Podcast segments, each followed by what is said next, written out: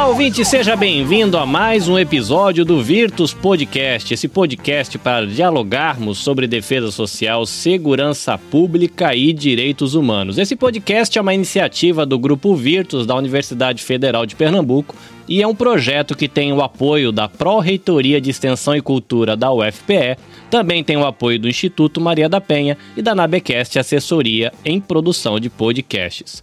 Você já parou para perceber que tem gente que come com garfo, gente que come com a mão e come com um pauzinho? A gente nem se pergunta muito o porquê disso, mas a gente faz, aprende a fazer e ensina para os filhos. E infelizmente, racismo também é assim. E por isso, no episódio de hoje, a gente vai conversar sobre racismo e direitos humanos. Para esse bate-papo, nós temos a companhia aqui do nosso professor Sandro Saião, filósofo, coordenador do Grupo Virtus e, para surpresa de alguns, autor de livros infantis. Professor Sandro, olá! Olá, querido Carlinhos. Que tema temos para o dia de hoje, né? Eu acho que é um desafio para todos nós e, na, e agora o pessoal vai conhecer quem vai conversar com a gente, que vai nos ajudar a entender, a perceber o não só no contexto cultural, mas como nós carregamos também formas de pensar que já são do tempo do EPA, né? Ultrapassadas e, que e violentas e que a gente precisa superar e transformar para realmente começarmos um novo milênio, né, Carlinhos? É isso aí. Para acompanhar a gente sempre o nosso professor Fred Monteiro Rosa, comissário especial da Polícia Civil de Pernambuco. Olá, Fred. Olá, Carlinhos, tudo bom?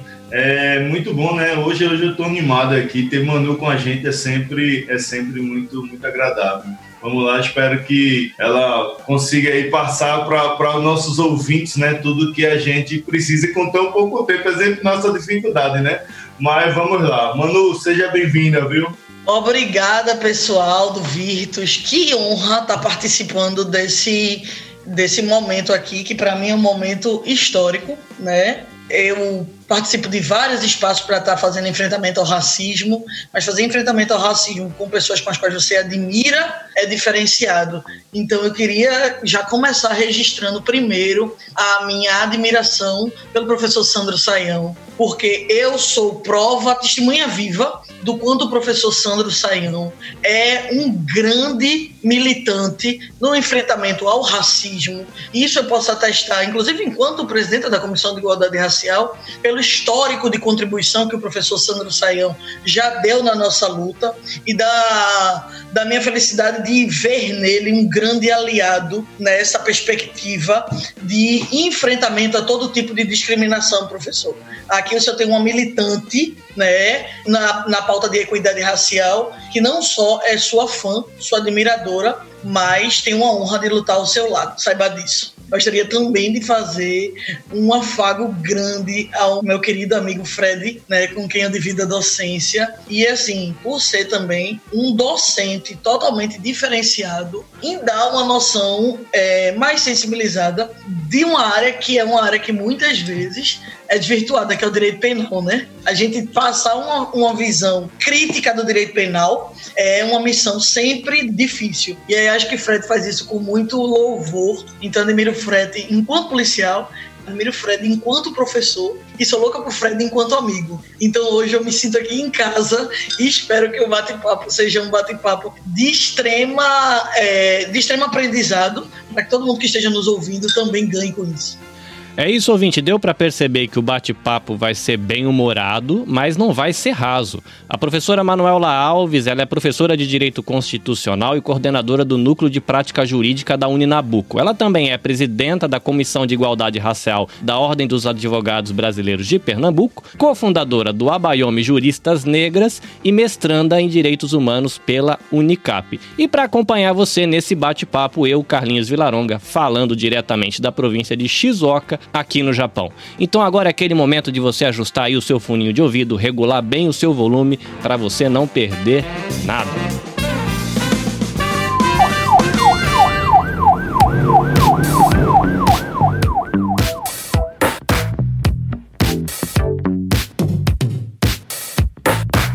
Professores, é bom que a mesa tá cheia de professores, então eu já vou começar com uma provocação boa aqui. Afinal de contas, o meu raciocínio no início desse podcast faz sentido ou não? Racismo a gente aprende, vive e ensina ou é tudo coisa da minha cabeça? Eu já posso, já fui provocada. Já pode, já pode entrar com, com, os dois pés na porta.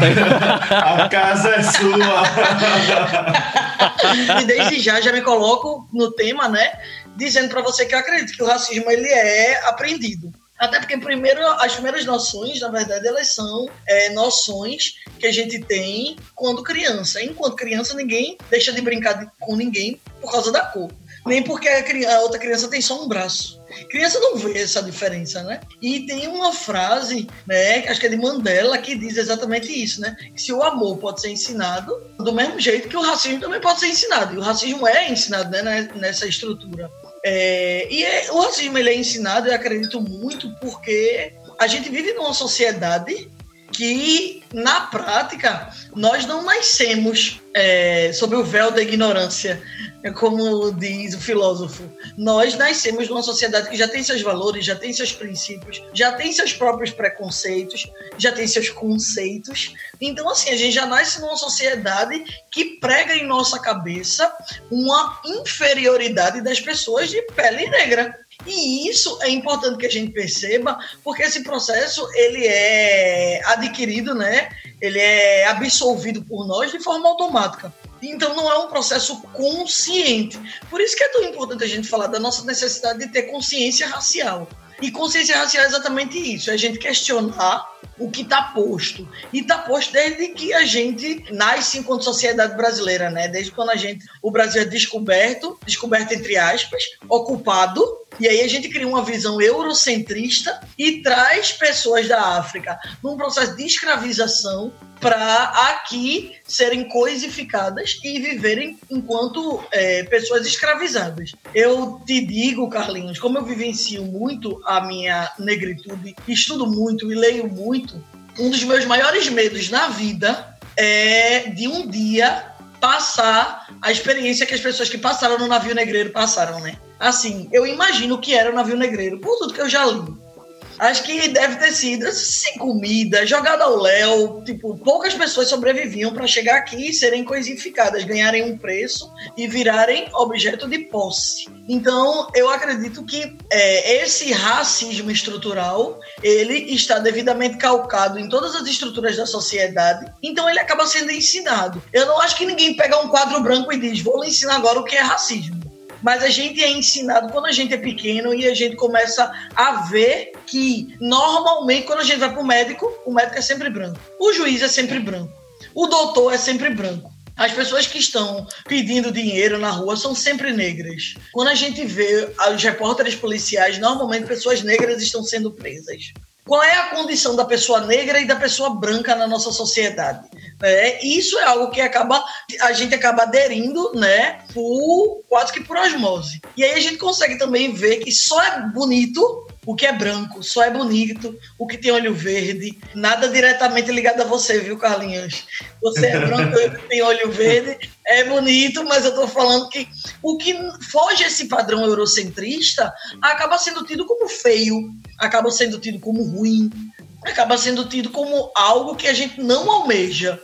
E o que a gente almeja é sempre esse padrão eurocêntrico. Então, assim, o racismo acaba sendo ensinado por essa perspectiva. As pessoas negras ganham apelidos a partir das suas características, a partir do seu nariz de porrote, a partir do seu cabelo pichain, entre aspas, estou usando a nomenclatura, cabelo de bombril, né? Apelidos como urubu. Então, então a gente começa a ver que normalmente a questão negra vai sendo conotativamente e denotativamente mal interpretada na sociedade. E é esse o sistema racista no qual nós estamos inseridas e inseridos. E Manu, eu vou ter a intimidade de trazer aqui para esse podcast a, a intimidade que a gente tem com a amiga Manuela Alves, né? Então, que a gente chama de Manu, se me permite te chamar de Manu, a professora. Por favor. Eu queria trazer a, a, o debate essa questão da distinção entre o racismo estrutural e a própria dimensão do racismo, enquanto a, essa perspectiva mais de um crime de racismo. Né? Então a gente vê hoje no mundo, é, por exemplo, jogadores de futebol sofrendo, sendo chamados de macaco num jogo, modelos de passarela que são agredidas é, verbalmente com essas palavras é, de violência, pura violência, né? Mas é, como caracterizar, por exemplo, isso que tu estavas falando, quando a gente vê esse desprezo com, as, com a cultura, com a religião e com a cultura de raiz, de matriz africana, por exemplo, que a gente tem, né? No Brasil a gente tem esse desprezo, a gente tem o desprezo com a própria cultura, que a gente fala na África como se fosse um país e um continente, né? Essa perspectiva de um racismo de, uma, de um racismo estrutural do que a gente está vivendo, e essa perspectiva aí já criminosa, quando isso se transforma, se tu pudesse nos orientar nessa perspectiva, e aí, tonificando isso, eu, eu me lembrei do livro da, da Lia Schwartz sobre o autoritarismo brasileiro, como a gente tem uma negação, a gente vive sobre uma negação também do próprio racismo, sobre o próprio racismo estrutural. A gente sempre se achou uma cultura acolhedora, que nós somos generosos, que nós somos pessoas maravilhosas, bondosas, tarará enquanto o, o, a própria escravidão aqui no Brasil foi extremamente perversa, extremamente dura, extremamente cruel, né? A gente, a própria Lia Schwartz nesse livro, ela, ela vai mostrar como os próprios negros brasileiros eles tinham 5 a 6 anos menos de vida, em média, do que os negros dos Estados Unidos, escravizados pelo tipo de, de, de, escravidão que foi feita aqui, penosa e muito mais violenta do que nesses outros países. Eu queria que tu pudesse dar uma passeada um pouco por essa questão. Pois é, Sandro. isso é o que é importante da gente perceber. quando a gente fala de racismo estrutural, a gente fala exatamente dessa estrutura que nós estamos inseridas e inseridos e que a gente percebe que é calcada na máxima de inferioridade das pessoas negras. Né? Então, assim, como você bem falou, é, o racismo estrutural ele vem desde esse período da escravização e assim a gente primeiro precisa perceber que a nossa própria miscigenação já é fruto de uma violência as mulheres negras que eram estupradas pelos senhores de engenho, e é por isso que a gente tem uma cultura tão misturada. A beleza do povo brasileiro, que é essa mistura de. É, mas isso vem de estupro das mulheres negras e das indígenas. A gente já precisa pontuar que essa sociedade ela já começa calcada nessa violência. Tu acha que a, a violência contra a mulher negra, nesse caso, é maior que contra o homem negro? Sim, total. total. Indiscutivelmente, as mulheres negras, elas, numa leitura social, elas estão num papel muito mais vulnerabilizado do que os homens negros. Eu costumo dizer que a gente tem primeiro os homens brancos, como privilegiados, e aí na, na lógica de privilégio, depois as mulheres brancas, depois os homens negros, e por último, as mulheres negras. Eu costumo dizer que as mulheres negras, quando chegam no banquete, o banquete já acabou. Né? Tem um filme, é, O Poço, não sei se você já viu, que é um, um filme que está bem bombando. Pronto, a mulher negra está ali no andar 332. Você vê os espaços de poder, a dificuldade da mulher negra chegar. E principalmente numa leitura rápida, quem, qual a mulher negra que chegou no STF até hoje? Quem é a mulher negra que está no nosso parlamento? Quantas mulheres negras chegaram na presidência da República, no cargo mais alto, né, de chefia do nosso Estado brasileiro? A mulher negra, ela chega e ela tem situações é, de vulnerabilidade muito maiores, não só no mercado de trabalho, né? Até porque, e aí historicamente, né, eu vou falar de forma bem breve, mas vai ter muita coisa, Fred. Eu vou tentar falar bem rápido mesmo, porque senão não vai dar tempo. Mas se você para para ver, mesmo no período de escravidão, quem era a mulher negra, né? A mulher negra era aquela que concentrava mais atividades dentro de toda a sociedade. O homem negro, ele tinha a violação da sua liberdade, né? Da sua força de trabalho, mas assim, pelo menos o seu corpo não tinha. Quem era a mulher negra? A mulher negra era a mulher que tinha que criar os filhos da branca, tinha que servir como a empregada da branca, tinha que satisfazer os desejos do marido da branca, tinha que satisfazer os desejos do seu próprio marido, criar os seus filhos e ainda militar, né, gatinho? Porque você sabe que nessa luta pela, pelo fim da escravidão, a mulher deu uma grande contribuição e, diga-se de passagem, foi invisibilizada. Mas não é só zumbi que figura nesse processo, não. A gente tem Dandara. Eu não posso fugir da, da pergunta para a professora Manuela Alves, né? Professora do Direito Constitucional, presidenta da Comissão de Igualdade Racial da OAB, cofundadora da ABA Bayomi, mestrando em Direitos Humanos. Essa mulher negra empoderada, porque tu tens o empoderamento, sofre preconceito? Sempre. Se o racismo é estrutural, com certeza. Sofro preconceito sempre. Sofro preconceito quando eu era pequenininha e, tipo, fui passando por uma um ônibus, fui correndo para passar por debaixo da catraca e chamaram, né? Eu, ops, achando que eu era, né? Aí chega minha mãe, né, que é um pouco mais clara, e diz: opa, essa daí tem mãe, viu? Não é assim, não. assim, sofro preconceito desde sempre.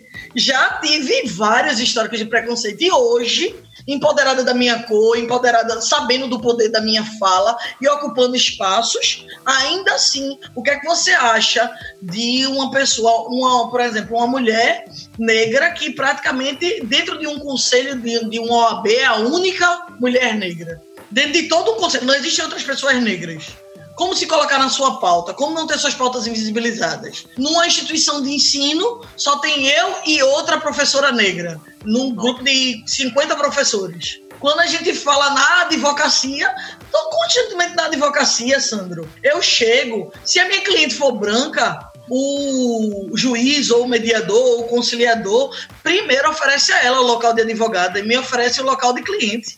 Isso é extremamente comum. Como é que não sou vítima de racismo? Principalmente uma pessoa como eu, que ando com black, que a, porque a gente sabe que o colorismo nos dá privilégios. Tem gente que acaba sendo um pouco mais clara, né, na, na lógica do colorismo e acaba gozando de mais alguns privilégios. Não é o meu caso. Eu vivo dizendo que nessa, nessa vida, nesta vida, eu vim para não saber o que é privilégio, né? Mulher, é, negra, lésbica, nordestina, né, gordinha. Enfim, eu vim para não saber o que é privilégio. Mas na próxima, Sandro, se eu não vier branca, olho verde, bem opressora, olha, eu tô achando que vai ter essa compensação.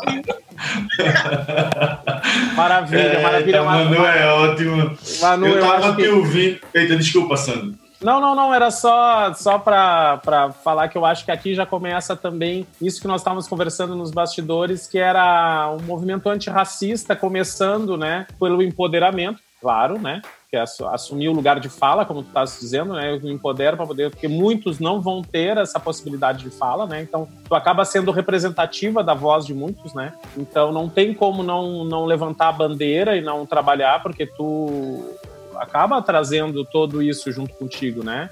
E, mas ao mesmo tempo eu, eu fico espantado com a tua amorosidade. É isso é uma coisa que depois tu como transforma essa luta vindo com amorosidade, sabe? Com uma, uma, uma, perspectiva educacional, uma perspectiva de não destruição, uma, uma perspectiva de construção dessa sociedade que a gente quer da qual a cor da nossa pele seja algo, não sei, eu não sei como é que a gente pode estar ainda no século XXI sendo, falando da cor da pele. Né? E quando não recebe o, essa violência por parte da cor da pele, recebe por ser mulher, quando não recebe por ser mulher é porque é lésbica. Quer dizer, como é que tu aguentas tudo isso? Me diz. Não, como aguenta e, e, assim, a observação do que eu, que eu achei interessante do, do Sandro é com amor, né? Assim, com amorosidade. Gente, com amorosidade, porque é, é, de vez em quando a gente encontra algumas coisas assim, né? Que passam por algumas situações semelhantes, mas que destila, destila ódio, né? E aquela agressividade, e Manu é sempre sempre tão, tão amorosa, né? Eu, eu, eu corroboro aí com a pergunta do Sandro. Obrigada, pessoal. Obrigado pela parte do amorosa. Mas, assim, existe um ditado muito conhecido chamado quem vê close não vê corre, né? Então, então assim, para a gente estar tá se colocando em vários espaços e ocupando esses, esses processos, infelizmente, existe uma mulher negra extremamente sobrecarregada. E aí eu tô colocando isso aqui. Eu não, não, não preciso estar tá colocando isso, mas assim, para quem duvida disso, infelizmente, eu preciso abrir mão de tempos com a minha família, eu preciso abrir mão de tempos com a minha companheira, né? Eu tenho muito menos tempo livre e eu preciso estar em vários espaços e isso às vezes de fato é desgastante. Só que assim, eu tenho escolhas. Como a gente estava falando é, sobre o racismo estrutural, eu vejo que pessoas com as minhas características em toda a sociedade são vítimas de preconceito. Primeiro, eu me vejo com uma grande responsabilidade, porque apesar de estar é, me vendo nessa militância e tudo mais, e sabendo dessa responsabilidade que às vezes sobrecarrega, eu sei que sendo negra eu tenho um papel de representatividade que é de extrema importância. E eu quero passar uma mensagem positiva. Eu sempre quero passar uma mensagem de tipo: olha, não vai ser fácil, mas você vai conseguir. Se eu chego aqui e apenas diga que não, não vai ser fácil, que o racismo estrutural existe, que todo tempo a gente é vítima de racismo, acaba que você pode limitar a pessoa que está recebendo a mensagem. E a ideia não é limitar, né? Eu não vou deixar de dizer que em várias situações na sociedade, na minha vida profissional, na minha vida acadêmica, eu fui questionada e tive que ser três vezes melhor do que outra pessoa por causa da cor da pele. Fato.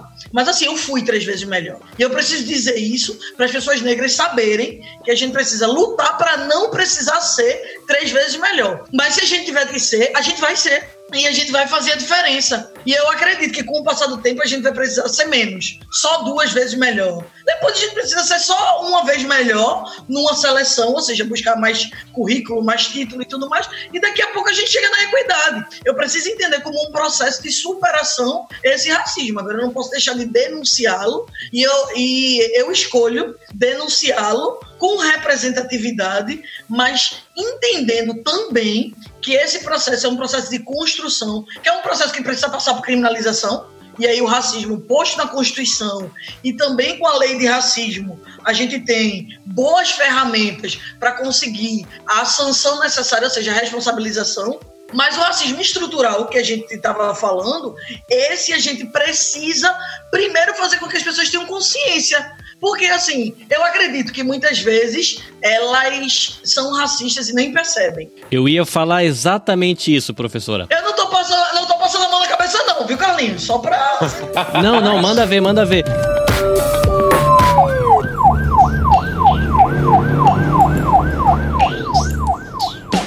Com a questão do George Floyd, é, muitos podcasts, programas de televisão, revista, aula, youtubers, influencers, enfim, estão tratando desse assunto. E eu nunca passei por problema de racismo no Brasil, porque eu sou branquela, do olho verde, é, apesar de ter nascido em Salvador, na Bahia, e crescido no, numa, no interior de São Paulo, não era de família classe média, média alta, mas eu sou um branquela com cara de espanhol, então normal. Mas os bate-papos que têm acontecido agora sobre George Floyd e tudo que está sendo trazido à tona de novo me fez perceber recentemente que eu sou muito mais racista do que eu achava, né? Porque tem. É, a gente está trazendo aqui a questão da, da, do racismo estrutural e também a questão da importância de você ser antirracista. E uma coisa que eu não tinha me dado conta e ouvi recentemente que não basta você não ser racista, você deve ser antirracista. É, e aí eu comecei a perceber, por exemplo, por que, que a gente ri de piada que tem a ver com negro, por exemplo. Por que, que isso é humor? Eu aprendi que isso era humor e que era para dar risada em algum momento da minha vida, sei lá quando. É, por que, que cabelo ruim é cabelo que parece de negro, né? Cabelo de preto. Ah, seu cabelo é ruim, hein, mano? Parece cabelo de preto. E todo mundo ri. Mas por que, que isso é engraçado? Por que, que é piada? Né? Não, bonita é a loira do seriado. E ainda quando tem a negra no seriado, ela usou chapinha e tem o biotipo da branca. Então, você nunca tem a beleza negra, né? Às vezes aquela mulher afro, que ela é mais fortona, tem medidas diferentes de uma europeia, que é mais alta tal. Mas a gente não tem isso. E aí eu comecei a perceber nesse bate-papo recente o quanto eu, como branco brasileiro, sou muito mais racista do que eu achava. E por isso que essa fala da professora de a gente precisa falar isso para que nós, como sociedade, a gente perceba o quanto a gente é racista, eu hoje, como branco, acho isso importante pra caramba. Porque se não fosse vocês falando e abrindo os meus olhos, talvez eu ia morrer sem me dar conta do quanto racista eu era. Uh, Carlinhos sempre muito, muito bom, né, nas suas intervenções. Eu gosto demais quando Carlinhos fala. Eu, eu tava ouvindo a, a professora Manuela e lembrando de uns casos, né, de amigos. Né, um, um, um amigo do, do Tribunal de Justiça, né, que eh, chegou mais cedo no trabalho e é analista do Tribunal de Justiça foi abordado, se identificou para entrar e foi perseguido dentro do, dentro do Tribunal de Justiça pela segurança do tribunal. Quando chegou na sala, ainda recebeu uma ligação do chefe para saber se era ele mesmo, porque ele é negro.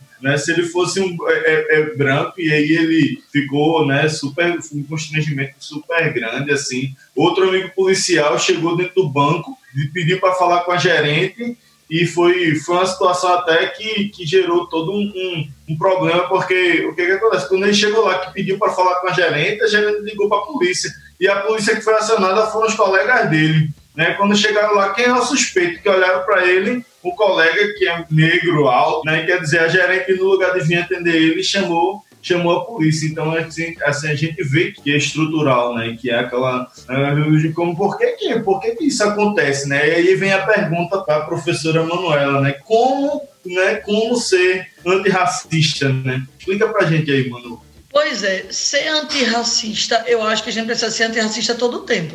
Não dá pra gente só ser antirracista até meio-dia e depois do meio-dia a gente, né? Ser antirracista é uma, é uma escolha de vida, né? E, e eu acho que é importante a gente entender, primeiro, eu me coloco enquanto pessoa racista. Eu sou racista. Quando eu digo isso, muita gente fica como é? Essa menina está dizendo que ela é racista. Sou racista. Sou produto, sou fruto de uma cultura isso é racista. É perfeito. Então Até, não tem como eu, e, e lembrando, e lembrando o, o, o, atual presidente da Fundação Palmares, né? Pois é. É porque. Que é um negro totalmente contra. Totalmente racista. Que uma, eu, eu, olha é uma coisa que a gente fica se perguntando como é que esse governo conseguiu te encontrar alguém que represente a, o, absurdo do absurdo, né? Não, ele, ele, não, esse governo consegue o absurdo do absurdo em todas as áreas, né? No meio ambiente, um cara que é, é contra o meio ambiente. No Instituto Palmares, é um cara racista e assim vai, o que né? Que, é. o que, Manu, tu, o que, que tu estavas falando nisso, por isso eu trouxe, mas eu não queria que tu perder te ouvir sobre isso. Quer dizer, esse racismo que é um racismo estrutural, que é bem, bem dito, né? Mas que também atinge a. que também está internalizado. Quer dizer, Paulo Freire bem delineou isso também, mas isso vem de, desde Marx, como a gente internaliza as regras da opressão, né? A gente tem o opressor dentro da gente mesmo, né? Eu tô grávido desse opressor, quer dizer, reproduzindo a lógica, né? Pois é, na verdade, assim, era como eu, como eu estava falando. Eu me sinto opressor, eu, nesse momento eu me sinto, é, eu é, vejo muito estar nessa a frase né, do professor Paulo Freire, a ideia de que a gente precisa nos reconhecermos enquanto racistas para podermos trabalhar nosso racismo cotidianamente. Trabalhar meu racismo já é o que eu faço todos os dias. Então eu busco ler pessoas negras, eu busco ouvir valorizar a cultura negra, eu, eu busco ouvir artistas negros. Eu sempre escuto, né? Como negra fica um pouco mais fácil para mim, porque como eu sou afetada diretamente, então eu, eu, tenho uma responsabilidade.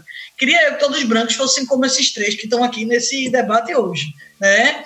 Infelizmente, não, não é. A gente tem muita gente que não tem responsabilidade com a pauta de enfrentamento ao racismo. Professora, já que você citou isso, eu vou intervir aqui. Branco pode falar de racismo? Pode. Porque tem aquela questão do lugar de fala e tem gente que se incomoda, que fala que é o, o, negro, a pessoa que tem um lugar de fala como negro, que tem que falar de racismo. Você citou aqui, são três homens brancos falando dos desafios da negritude, mas representada aí por uma mulher negra. Pode, homem branco, pode falar de racismo também? Pode, pode e deve, porque se a pauta de racismo ficar sendo falada de preto para preto, a gente nunca vai vencer o racismo. É necessário, Carlinhos, essa tua pergunta foi massa. Presta atenção. Primeiro que existe uma diferença entre local de fala e local de dor. Um branco não pode dizer, por exemplo, eu sinto racismo na pele. Isso, isso eu acho que não pode, entendeu, Carlinhos?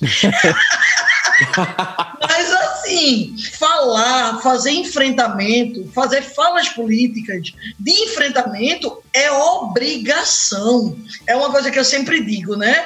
O, a população negra se insurgir contra todas as, as situações de subalternidade que socialmente nós somos expostas é uma obrigação. Mas as pessoas brancas aliadas vão fazer total diferença nessa luta. Agora é importante que a gente perceba que existem momentos que a gente precisa de protagonismo, necessariamente. O que é que fica meio complicado? É um programa sobre negritude só ter vocês três. Eu estou aqui representando né, a população negra, tem pessoas brancas, isso aí eu acho massa. Agora, às vezes a gente tá ali, tipo, inclusive lutando, inclusive institucionalmente, e a gente não traz uma pessoa negra para representar, uma pessoa negra para protagonizar. Tem uma outra máxima que a gente fala muito, Carlinhos, que é nada sobre nós sem nós. Então, todas as vezes que a gente tiver com uma pauta de pessoa com deficiência, a gente precisa chamar um cadeirante. A gente precisa trazer alguém com representatividade para, inclusive, dar o peso que a nossa pauta precisa. Se a pauta de mulher discutida só por homens, a gente precisa de representatividade. Agora, não existe a impossibilidade. E sabe por que isso é importante que tu falou, Carlinhos? Porque existe uma safadeza. Desculpa o termo, mas eu tô falando assim porque brincando, mas só pra gente entender. Existe uma safadeza que a gente está identificando dessas pessoas que não. É, que falam de local de fala. Começam a dizer: olha, não é meu local de fala. Isso não é meu local de fala não vou nem me meter. Essa ação de se eximir é extremamente prejudicial para a nossa luta. Então a gente não está aqui para desagregar e dizer você não pode falar isso, você não pode falar isso. Você pode agregar. Manu, eu não sei se eu dei a resposta certa, aí tu pode me corrigir. Foi quando eu tive encontro, por exemplo, com Maria da Penha. Quando nós fomos assinar o convênio com Maria da Penha, eu sentei do lado dela e eu disse assim: Maria da Penha, é, eu tive essa, essa, esse privilégio, né, de, de, de, to né? de tocar. Eu e o Fred, Fred, né, nós tivemos no consulado dos Estados Unidos e tivemos ali com a, tocando no Maria da Penha, né? Então, uma pessoa que dá o um nome para uma lei que transformou a, a sua dor numa luta, né? Numa luta tão linda e e eu sentei perto dela e disse assim: eu sou um homem, eu me sensibilizo com a causa das mulheres, mas eu, eu não sei, eu não sinto na sua plenitude o que a mulher vive, porque eu sou um homem, eu não estou nesse lugar. Por exemplo, é a mesma coisa. Eu entro num lugar, as pessoas não vão me olhar como olha se eu fosse um homem negro. Eu não, e eu não tenho essa experiência de entrar num lugar e, e eu atrair o olhar porque eu simplesmente sou negro. Então eu também não sou mulher. E aí eu olhei para ela e disse: Olha, mas eu, eu me sensibilizo e coloco as, as minhas poucas habilidades e o, e o pouquinho da minha inteligência a serviço do que eu puder ajudar, né? E, e, e, eu não sei se é um pouco isso, assim, se a, o que, que a gente pode fazer mais, né? O que, que a gente poderia fazer mais para eu como professor, Fred como professor, Carlinhos aqui já um professor também dessa sociedade, para que a gente, de um certo modo, quebre com isso, junto com vocês que estão um lugar de fala mais apropriado, aí, eu, aí sim, né? Com mais vivendo é diferente, mas é, eu como posso estar associado e ajudar nesse processo de transformação de uma sociedade que a gente não quer nenhum tipo de preconceito. Pois é, eu acho que essa é, que é a ideia mesmo, da gente buscar práticas antirracistas. Eu aprendo muito sobre práticas antirracistas é, colocadas em outras instituições, mas coisas que vão fazer a diferença mesmo contratar pessoas negras, porque a gente sabe que as posições do mercado de trabalho são posições para as pessoas negras sempre subalternizadas, né? Visibilizar pessoas negras, a gente trabalha em locais onde a gente tem campanhas publicitárias, onde a gente tem espaços de visualização. Então, sempre visibilizar e ler sobre racismo para ter práticas antirracistas. Porque a gente precisa desenvolver uma leitura política da sociedade. A gente é racista na gramática, Sandro. A gente é racista na área da saúde. A gente tem vários estigmas. A gente tem, a gente é racista na nossa educação.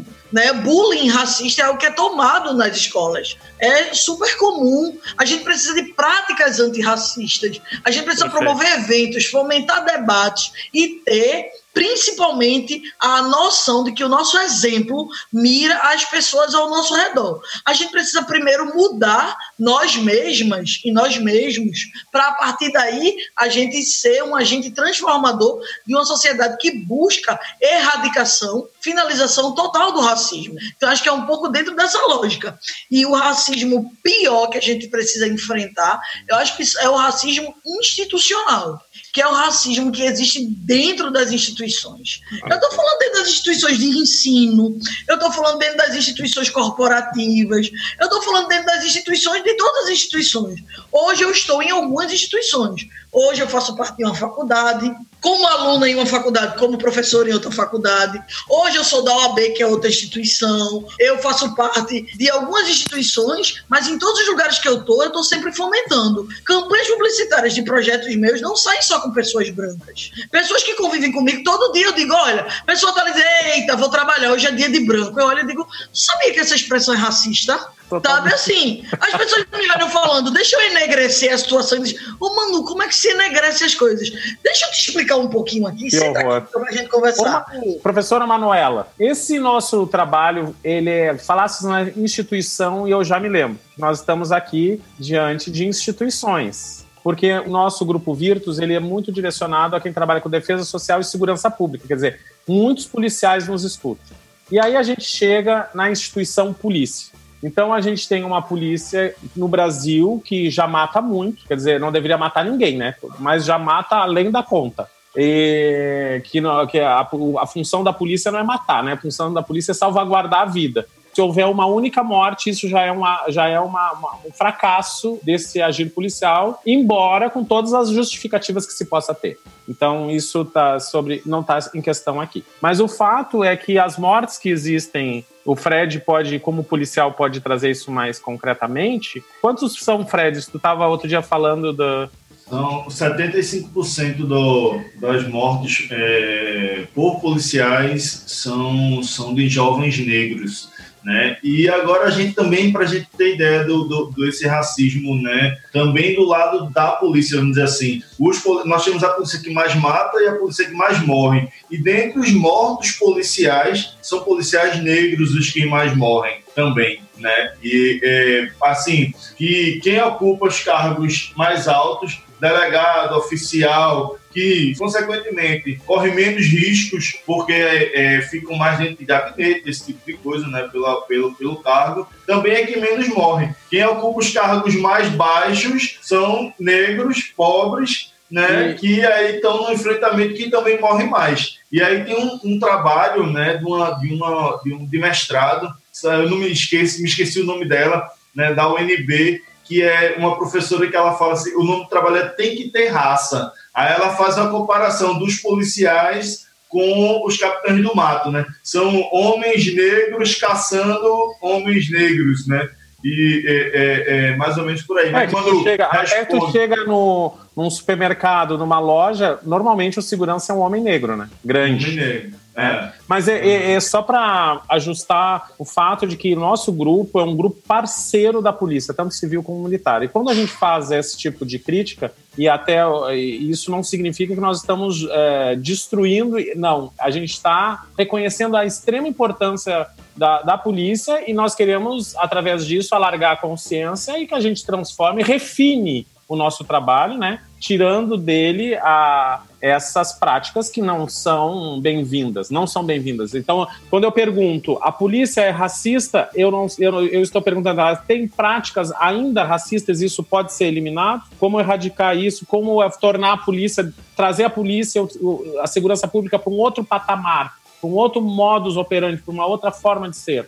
Já que vocês já colocaram né, essa parceria com a polícia, eu acho que é importante também dizer a, a primeira resposta é que sim, entendo que a polícia é racista institucionalmente, e eu sempre coloco isso, porque normalmente as pessoas me veem militante de direitos humanos, batendo e tudo mais, e não sabem que eu sou filha de policial. Então, assim, é, eu sempre digo isso para as pessoas entenderem que tipo, eu não tenho nada contra a polícia, muito pelo contrário, inclusive. Não fosse a polícia, talvez eu nem estivesse aqui. É, porque eu sempre vivi com meu pai e tal, então. É, e meu pai, com muita honra, foi um homem muito íntegro, que passou todo o tempo na polícia, não conseguiu enricar, porque infelizmente a polícia é desvalorizada nesse país.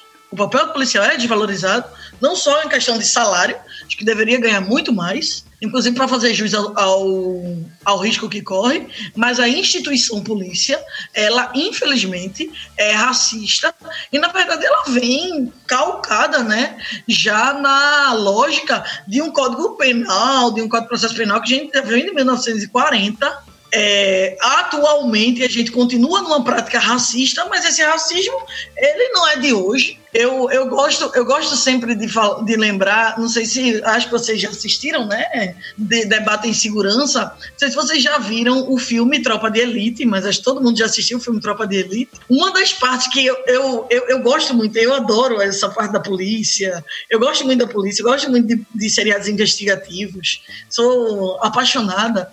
E tem uma parte do filme que eu já assisti várias vezes que os caras estão sendo treinados, né? O pessoal do BOP e tal, não sei o que para ser a elite e tal. E eles começam a cantar. E a cantoria deles é algo que me choca, assim. Eles falam alguma coisa do tipo: Homens de preto, o que é que você faz? Eu faço coisa que assusta Satanás. Homens de preto, qual é sua missão? Entrar pela favela e deixar corpo no chão. Meu Deus. Assim, para, escuta isso. Não é entrar na beira-mar, na casa dos desembargadores e deixar corpo no chão, não, porra. É entrar pela favela. O que é que você vai encontrar na favela? Isso eu tô falando um treinamento. Então, infelizmente, a polícia hoje cria seus membros e suas membras para serem pessoas focadas numa política de genocídio. Eu não tenho dúvida disso e assevero isso com muita tranquilidade aqui, né? Infelizmente, a polícia ela ainda vem daquela lógica inquisitória. E a gente sabe que práticas né, internas de delegacia já foram muito mais violadoras de direitos humanos. Hoje eu vejo policiais que saíram da missão e dizem a polícia mudou muito.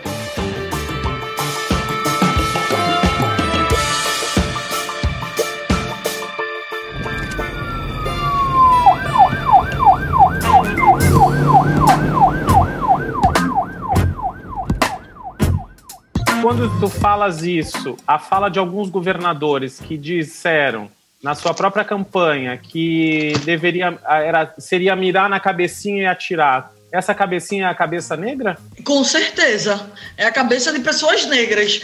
Esses mesmos governantes que, por exemplo, numa operação policial, né, botam seus atiradores para abaterem como se fossem de fato um bicho uma pessoa negra né, que está na prática de um crime, mas que não tem pena de morte e ela comemora o fim da vida dessa pessoa, né?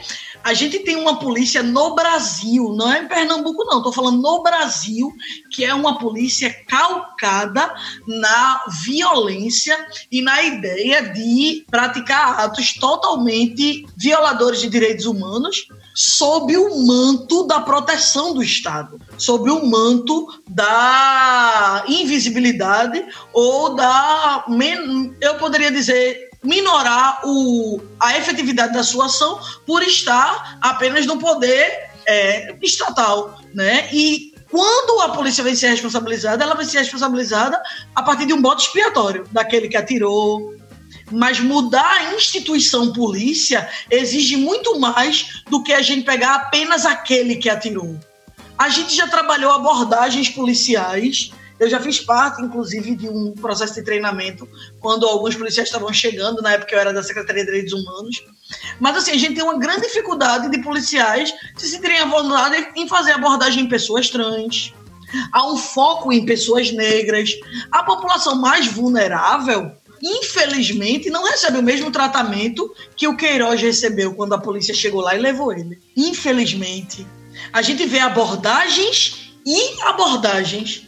A gente vê situações, como por exemplo o caso do João Pedro, que era uma criança que estava em casa brincando e foi retirada pela polícia de tiro e tudo mais, e quando a família veio ver, já estava no IML. E a questão a que nós vê... estamos vivendo aqui no Recife agora, do menino, né, que cai do... Do Miguel. Mas essa, essa, questão que o Manu falou é porque realmente existe uma desumanização, né? É, tem um autor chamado é, Dave Grossman que ele fala exatamente sobre isso, né? Que é o, o, o treinamento militar que é dado na desumanização da, do inimigo, né? Cria-se o inimigo e quando você vê o inimigo, você é, desfigura ele, tira o rosto dele, né? Então ele é visto como o tratamento é verme, inseto, barata, então, quando você trata dessa forma, né, você é como se estivesse abatendo insetos, abatendo vermes, né? E a ideia é essa, isso fica. Né, é uma crítica que tem no Black Mirror, por exemplo, quando ele fala né, naquele. É um episódio de engenharia reversa, né? Que aí o que, é que acontece? Ele entra, né, ali é ficção, óbvio, né? Mas aí o que é que ele vê? Ele, quando vai caçar, ele vai caçar baratas. E aí ele, o problema é justamente quando tá a pane lá, né, do sistema, que ele começa a ver que estava matando pessoas iguais a ele. E aí o mais interessante, né, do, do o spoiler aí do, do, do, episódio, é que ele pergunta, mas os aldeões, veja bem, aí é onde entra aí a, a Manu pode explicar pra gente. Mas os aldeões não têm a, a máquina que vê como barata mas eles veem as baratas do mesmo jeito que os soldados veem com os equipamentos. Né? Então a sociedade não tem aquele treinamento, vamos dizer assim, né? a crítica do, do episódio, não tem a máquina que faz você ver uma barata, mas não comem do alimento que as baratas pegam e veem e tratam como se fossem baratas. Então há de verdade uma desumanização para que é, é, seja possível caçar né, aquele ser humano ali. E, e, essa desumanização, ela não é novidade para ninguém, viu? Quando a gente tem um filme como esse, por exemplo, o Tropa de Elite, você percebe o processo. Inclusive que também estampa a corrupção na polícia, que também estampa as milícias que a gente tem, né? principalmente em alguns estados. E aí a gente percebe que a lógica estruturada na polícia continua sendo uma lógica de reprodução de violências, só que a gente tem aí nesse polo principal a polícia no papel de violadora. Isso é muito complicado da gente é, vencer, porque assim, a gente precisa pensar, inclusive, no processo de desmilitarização. É, isso é uma discussão do Virtus, né? Uma discussão que a gente está trabalhando, Fred trabalhando com mestrado em Direitos Humanos, o Márcio, que é policial civil, Rosângela, com Eduardo Scanoni, com Petros, todos esses policiais pensando nessa necessidade de desmilitarização. Mas aí eu queria, eu queria te provocar para uma coisa, Manuela, professora. Sempre me pesa muito a música que a Elza Soares canta, a carne do a carne mais barata do mercado é a carne minha. Eu acho essa música, quando ela interpreta essa música, é uma coisa que é, é, não tem como a gente não se sensibilizar com o peso de Elza Soares, né? A carne mais barata do mercado é a carne negra nós temos já mais de um século da, da, abolição da escravidão no Brasil, né? Tu consegues enxergar que a gente já conseguiu mudar um pouco isso ou a gente continua dentro de um contexto agudo de escravidão. Por quê que eu pergunto isso? Quando eu saio aqui à noite, no meu prédio, eu moro em Boa Viagem. É, quando eu saio à noite, eu tenho um cachorro Golden, todo mundo sabe do meu cachorro Golden. Eu saio com ele à noite, eu, quem eu encontro pelas ruas é, são homens e mulheres negras é, fazendo a coleta de lixo, a separação do lixo. Tem um homem que passa com um carrinho com plástico imenso. Para mim é um é ainda uma representação moderna da própria escravidão. Quando a gente sai, as pessoas que nos servem, as pessoas que estão nos restaurantes trabalhando. Então, em que medida nós realmente superamos esse lugar de subserviência? Como nossa sociedade ainda está encravada dessas estruturas onde a carne do mercado mais barata é a carne negra. Quer dizer, eu sei que é uma coisa dura, né? Eu tô falando aqui com uma mulher negra, eu acho que é difícil a gente falar isso, mas a gente precisa dizer isso, né? Em que medida nós conseguimos já ultrapassar alguma coisa ou a gente simplesmente fez uma metamorfose? A gente teve realmente uma transformação das estruturas é, de subserviência e de opressão de homens e mulheres, homens, mulheres, crianças, idosos, negros, ou a gente já conseguiu dar um passinho que seja adiante? Tu consegue ver isso ou tu achas que a gente ainda está naquele mesmo lugar metamorfoseado? Eu consigo perceber que a gente deu passos tímidos. Dizer que a gente está no mesmo lugar, acredito que a gente não está, né? Não acredito numa princesa Isabel que acabou com a escravidão, a nossa libertadora. não acredito por óbvio. Mas a gente sabe que após o processo de escravidão, não só pessoa, as pessoas negras foram jogadas ao léu, ou seja, sem qualquer é, possibilidade de subsistência, não foi dado pra gente, não, acabou a escravidão e agora cada uma, cada, cada pessoa negra, cada família negra vai ganhar habitação, um lugar para morar dignamente, também vai ter acesso à alimentação, não vai precisar se preocupar com isso, educação vai ser garantida na mesma qualidade. Não foi isso que foi dado. Então, assim, muito pelo contrário, foram criadas leis para criminalizar né, a população negra. Leis que proibiam pessoas negras de comprarem terras, leis que é, criminalizavam pessoas negras, como a lei da vadiagem, que proibiam a, a, os cultos de matriz africana. Né? Então, assim, depois desse processo, o que a gente passou foi um processo de exclusão, como quem diz, tudo bem, a gente não tem mais como sustentar esse processo de escravidão onde vocês são coisificados. Mas também vocês agora que se danem para lá e procurem seus próprios meios de sobrevivência. Não foi um processo de inclusão e até hoje não é. Infelizmente, até hoje não é. Agora, eu acredito, e assim, Sandro, eu milito sempre numa positividade. Eu acredito que a gente vem fazendo movimentos significativos no sentido da gente repensar as nossas práticas sociais, e eu estou falando a gente coletivamente né? Principalmente nesse momento, depois daquela, dessa, desse caso do George Floyd, né? Que a gente teve nos Estados Unidos. Isso nos ensina muito quando a gente visualiza, apesar de eu entender que o, as práticas raciais de lá são diferentes das de cá. Lá eu acredito que a gente tem um apartheid muito mais sobressaltado. E aqui, infelizmente, teve uma matéria muito interessante que perguntou: mais de 90% do acham o Brasil um país racista e 2% se declararam racistas. Como é que pode as pessoas acharem que o Brasil é racista, é. mas eu não sou? Ou seja, é uma pesquisa bem interessante foi feita recentemente, que eu olhei e disse, é bem a cara do Brasil mesmo né? não trazer a responsabilidade para si. E isso é importante da gente perceber, porque a gente precisa entender os novos contextos da escravidão, né? como você vem falando, que na verdade não, não aprisiona nossos corpos em correntes. Não a todas ah, as, lindo, lindo todos os presos. Porque nós ainda somos a maioria da população carcerária. E somos a maioria da população carcerária porque a gente tem uma hermenêutica de branquitude.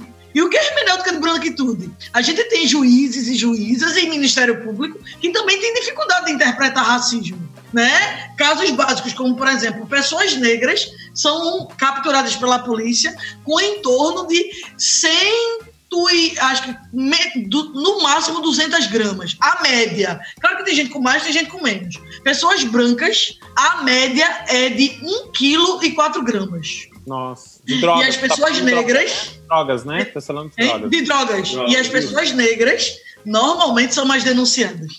Normalmente as pessoas brancas acabam na configuração de usuário. É, é sempre uma interpretação que claro. privilegia a branquitude e sempre uma interpretação complexa para ver racismo, para é, entender os contextos do racismo. Não é à toa que normalmente sentenças sempre menosprezam é, casos de racismo, entendem que aquilo ali pode ter ser considerado apenas uma brincadeira, é o racismo recreativo, e não conseguem ter a leitura que o próprio racismo recreativo é um tipo de racismo, e é por causa dele que a gente está aqui também, além dos outros tipos de racismo. Então, acho que a gente tem todo um sistema de justiça que aí não é só a polícia, né? A gente precisa passar a polícia a entender que o sistema de justiça hoje é um sistema totalmente racista e que a gente precisa entender que a condição da população negra na sociedade brasileira é uma condição de vulnerabilidade, de subalternização.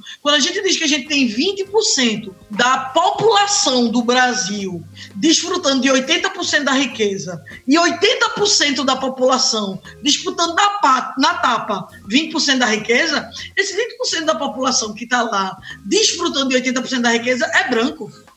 E a galera que está disputando na tapa a riqueza que sobra é a galera preta em agora, sua maioria. Agora, Manu, mais uma vez, desculpa estar te chamando de Manu, mas Manu. Fica à vontade, amigo. Eu fico, eu fico pensando. Uh, a gente sempre tem a ideia que num labirinto tem um minotauro, né? E uh, esse minotauro para nos atacar. E a gente se protege, mas no fundo a gente nunca se perguntou se o problema é o minotauro ou é o labirinto. E eu creio que o labirinto é terrivelmente mortal, né? Então, como sair desse labirinto uh, onde pessoas ainda ocupam um lugar de subserviência, onde seres humanos ainda são colocados em segundo plano, onde seres humanos ainda são alvo da nossa pior face, né? Como tu enxergas que a gente possa, pelo menos, começar a achar o, a saída desse lugar tão triste que ainda ocupamos? E aí ela falando, e eu estava me lembrando daqui, né? É, é, essa é uma, uma, uma coisa que a gente tem que chamar a atenção né? Manu falou uma coisa que é muito importante, né? A gente fala de, de escravidão e tal, mas sempre se remete à escravidão antiga, né? E aí é um modelo novo de escravidão. Eu estava eu tava assistindo um desenho com a minha filha, né? Asterix e Obelix. E aí os escravos se rebelam, né? Negros escravos se rebelam. Ah, beleza. Então vamos te dar a liberdade, mas agora não tem onde morar. A gente não tem uma justiça transicional, né? Não tem onde morar. Sim, mas aí para morar. Para morar custa 15 euros, um exemplo. Né? E aí, não, então tu vai ter que trabalhar por 15 euros. Então ficou muito clara a escravidão moderna. Ó, tu trabalha, tá bom, tu não é, trabalha por 15 anos para poder morar. Você não é mais escravo, é livre. É uma, é uma, por isso que a gente chama uma metamorfose do mesmo, não é uma transformação. É, uma metamorfose aí, da mesma coisa. Exatamente. Eu me lembrei muito quando é, é, Manu estava falando aí disso aí, eu ia fazer esse, esse comentário no, em cima da fala dela.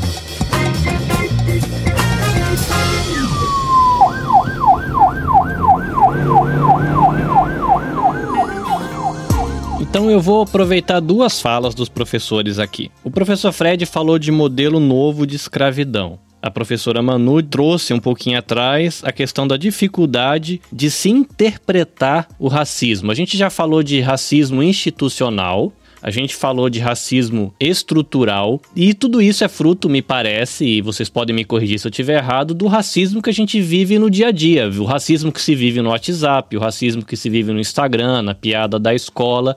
Me parece que se a gente quer mudar o racismo na instituição, a gente precisa mudar um pouco a estrutura da sociedade que gera a instituição. E para você mudar essa estrutura, me parece que a gente tem que trabalhar com o povo que faz parte da sociedade.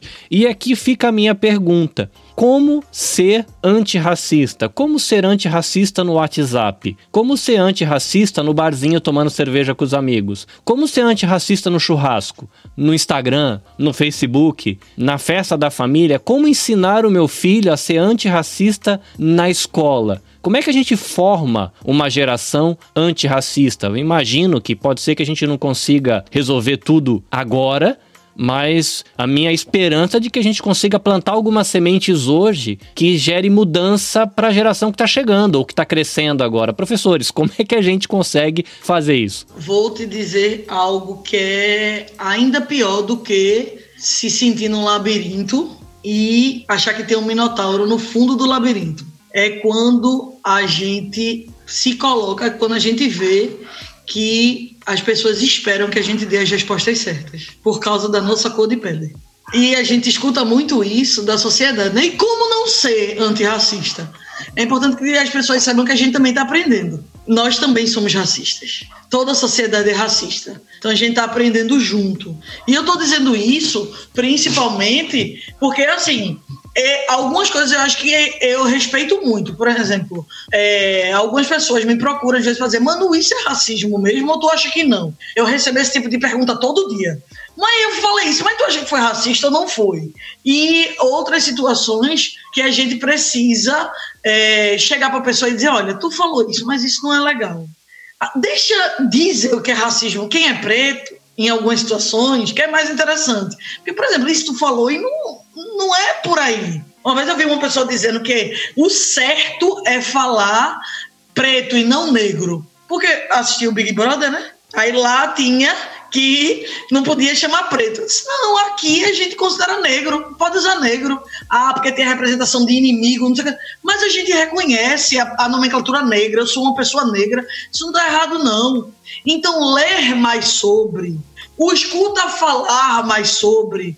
E o que eu posso deixar aqui, principalmente, é um pouco da minha experiência para poder fazer com que vocês também tragam para vocês. Vocês estão falando todas as pessoas que estão nos ouvindo. Hoje eu estou em vários espaços. Hoje eu estou fazendo uma mestrado em direitos humanos e eu falo sobre mulher negra. E eu acho que essa é uma contribuição que eu posso dar para o debate da equidade racial. Hoje eu faço parte da co, eu sou cofundadora da Biomi Juristas Negras. É um grupo de mulheres advogadas negras que se juntaram para ocupar o sistema de justiça. A gente incentiva alunas e alunos de direito a passar na OAB e a passar em concursos a partir de uma metodologia desenvolvida pela professora Kiara e a ideia é que mais na frente nós tenhamos mais juízas e juízes, promotores, defensores, advogados, pretas e pretos. Além disso, a Biomi também trabalha uma militância na questão de equidade racial, fazendo enfrentamento, produ sempre produzindo conteúdo. Eu sou presidenta da Comissão de Igualdade Racial porque eu escolhi, dentro da minha categoria profissional, fazer enfrentamento ao racismo. E eu sou professora em direito constitucional e nunca deixo de fazer o recorte de raça nas minhas aulas. Quando eu estou falando de Constituição, eu sempre trago o inciso que é da criminalização do racismo. Quando eu trabalho controle de constitucionalidade, eu trago o julgamento das cotas pelo STF, eu trago reconhecimento de união homoafetiva, todas as pautas. E a minha aula normalmente é uma aula onde eu sempre estimulo os alunos e as alunas a pensarem criticamente. E no meu dia a dia, eu não coaduno com piadas racistas. Eu não convivo, eu nem convivo com pessoas que acham que pessoas negras são inferiores ou que acham que homossexualidade é errado. E eu faço questão de me colocar em qualquer espaço que eu tiver e que eu veja uma atitude discriminatória sendo chancelada ou, no mínimo, sendo objeto de omissão. Então, eu sou uma pessoa que tem uma, vem de uma cultura racista, mas que a cada dia busco posturas antirracistas dentro da minha lógica. Isso significa dizer que eu não vou ter respostas certas. Isso significa dizer que se você é professor, seja da infantil, seja de ensino médio, seja de ensino superior, busque formas de abordar em qualquer curso, em qualquer área, busque formas de abordar equidade racial em sua sala de aula na sua categoria. Se você é médico, se você é engenheiro, você sempre pode criar grupos de pesquisa, de estudo e fazer recortes. Arquiteto, engenheiro pode fazer recorte de racismo ambiental e ter uma leitura crítica. Médico, quantas pautas a gente tem de racismo, de preconceito dentro das práticas cotidianas da saúde? Segurança, não preciso nem falar.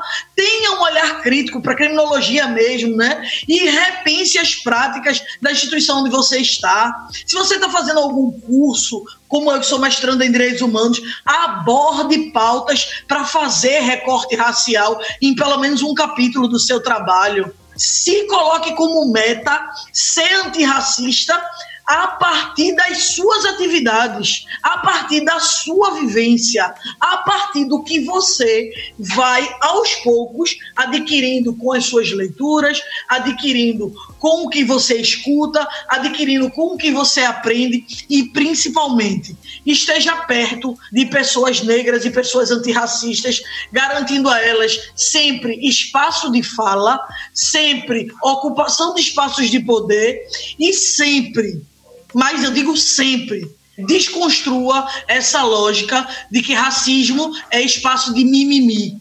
Respeite a dor das outras pessoas e coloque a sua existência, a sua vivência a serviço de uma transformação real da sociedade. Antes, do, antes dos 20 anos, eu achava que eu ia mudar o mundo. Depois eu descobri que se eu mudar as pessoas ao meu redor, já está correto. Hoje, eu descubro que eu sou responsável apenas por mim e as minhas atitudes reverberam nas pessoas que convivem comigo, nos espaços que eu ocupo e têm conquistado corações por onde eu passo. Então essa colocação é muito mais um convite. Vem ser antirracista comigo num processo de aprendizagem para que um dia a gente possa viver o sonho de viver numa sociedade mais justa e com equidade para todas e todos.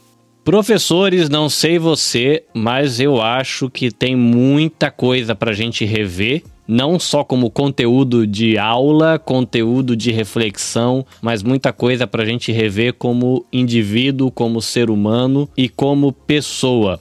Professora Manu, para quem quiser conhecer coisas mais, acompanhar canais que possam ajudar nessa reflexão, o que que você indica?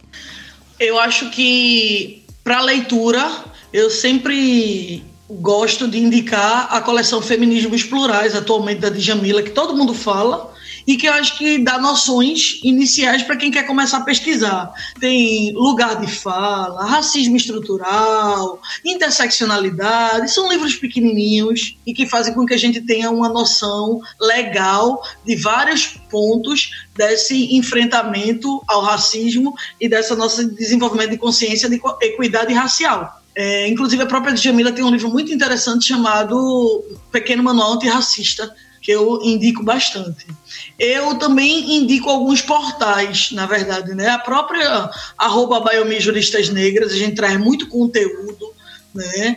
Mas a gente tem é, a gente tem hoje YouTubers negros que têm feito é, material muito conteúdo muito legal como Yuri Marçal, né? a Gabriela Ramos. A gente tem algumas juristas, a própria professora Kiara, arroba professora Kiara Ramos, Lívia Vaz que também é uma promotora que tem construído conteúdo muito legal, a juíza Karen Luiz, né, que é outra, é uma juíza negra do Rio Grande do Sul, que também faz um enfrentamento muito grande ao racismo. Então, nós temos portais onde a gente tem muito conteúdo e tem pessoas estimulando esse tipo de conteúdo, que eu acho que é muito importante. Mas, assim, nas redes que você curtir, você procurar, você vai ver os grandes nomes né, que hoje têm debatido racismo. Ah, os grandes, as grandes pensadoras, eu sempre gosto de puxar a sardinha para o meu lado e dizer que leia feministas negras né? Leia Djamila, leia Joyce Bert, né? Leia feministas negras de outras épocas como Lélia Gonzalez, né? Leia Angela Davis, leia Bell Hooks, né? Patrícia Hill Collins. Então, assim, leia pessoas que vão te dizer a importância das pautas do feminismo negro, a importância das pautas de, de equidade racial, e a partir daí aos poucos, porque assim, esse processo a gente também não muda da noite para o dia, aos poucos a gente vai se construindo uma pessoa em constante militante ou em constante enfrentamento, porque tem gente que não gosta dessa, desse lacre de militante, né? Acha que militante já é algo, mas assim, em constante repúdio a qualquer atitude discriminatória. E assim, vamos tirar o peso de ter a obrigação de mudar o mundo. Vamos apenas nos preocuparmos com a nossa responsabilidade e a gente consegue um mundo com equidade. Eu acredito muito nisso. Né, então, me lembrando aqui do texto do Pequeno Príncipe, né? A gente se torna responsável por aquilo que cativa. Eu acho que Manuela nos cativou a todos hoje. E com isso ela, ela assume mais uma responsabilidade, né? No sentido de nos socorrer quando a gente precisar, quando nós estivermos em erro, quando nós estivermos eh, falhos, né? Nesse, nessas estruturas que ainda nos contaminam, que ela possa estar conosco, nos chamando à reflexão, fazendo com que a gente olhe por outros ângulos. A Manuela, eu queria te agradecer profundamente pela tua palavra, pela tua participação no podcast de hoje, deixar os canais abertos aqui. Eu acho que não se encerra aqui a tua participação com a gente. É, outros momentos virão, né? Então a gente tem esse podcast, mas a gente vai ter outros seminários, outros cursos, o Grupo Virtus é, só se engrandece. E eu queria, nesse podcast, fazer uma homenagem especial para nossa queridíssima Regina Célia. Né? Eu acho que a gente não pode deixar de lembrar dessa mulher, dessa mulher negra, forte, toda essa ebulição que representa a Regina Célia, né? de criatividade, de força, de simpatia, de amorosidade, que nos contamina e que foi uma, uma grande companheira nesse caminho que o Virtus está, está nos ajudando em todos os processos. Então, esse programa, eu acho que se o Fred, a própria Manuela e o Carlinhos permitirem a gente fazer esse, esse episódio desse podcast dedicado à nossa querida Regina Célia. Eu não tenho, eu não tenho como não assinar embaixo, né? a Regina é realmente incrível né? É, é, uma bela homenagem, bem merecida, né? Super merecida que, que o professor Sandra está fazendo.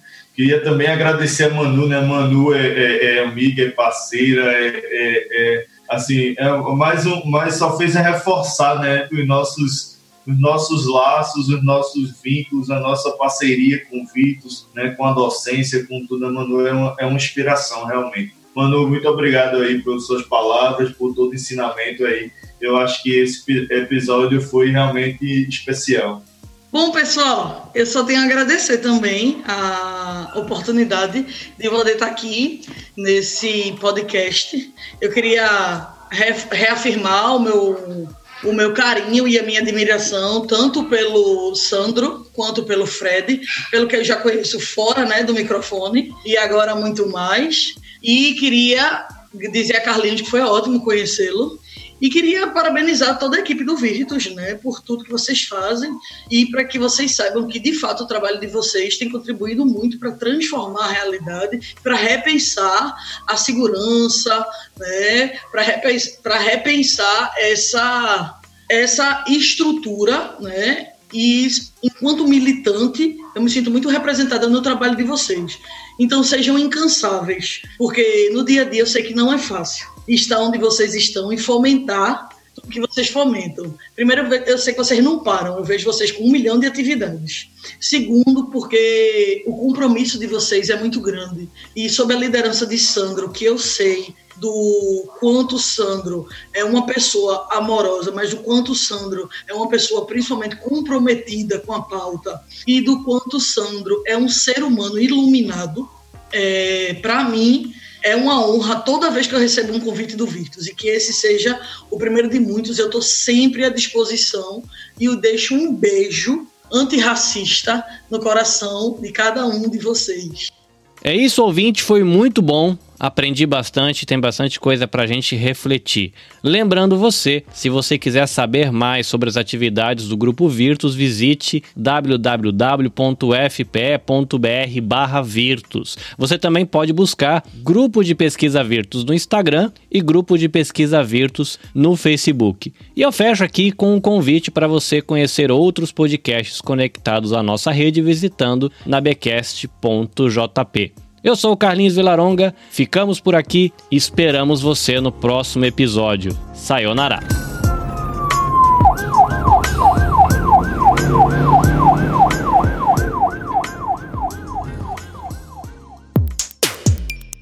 O Virtus Podcast é uma realização do Grupo Virtus da Universidade Federal de Pernambuco.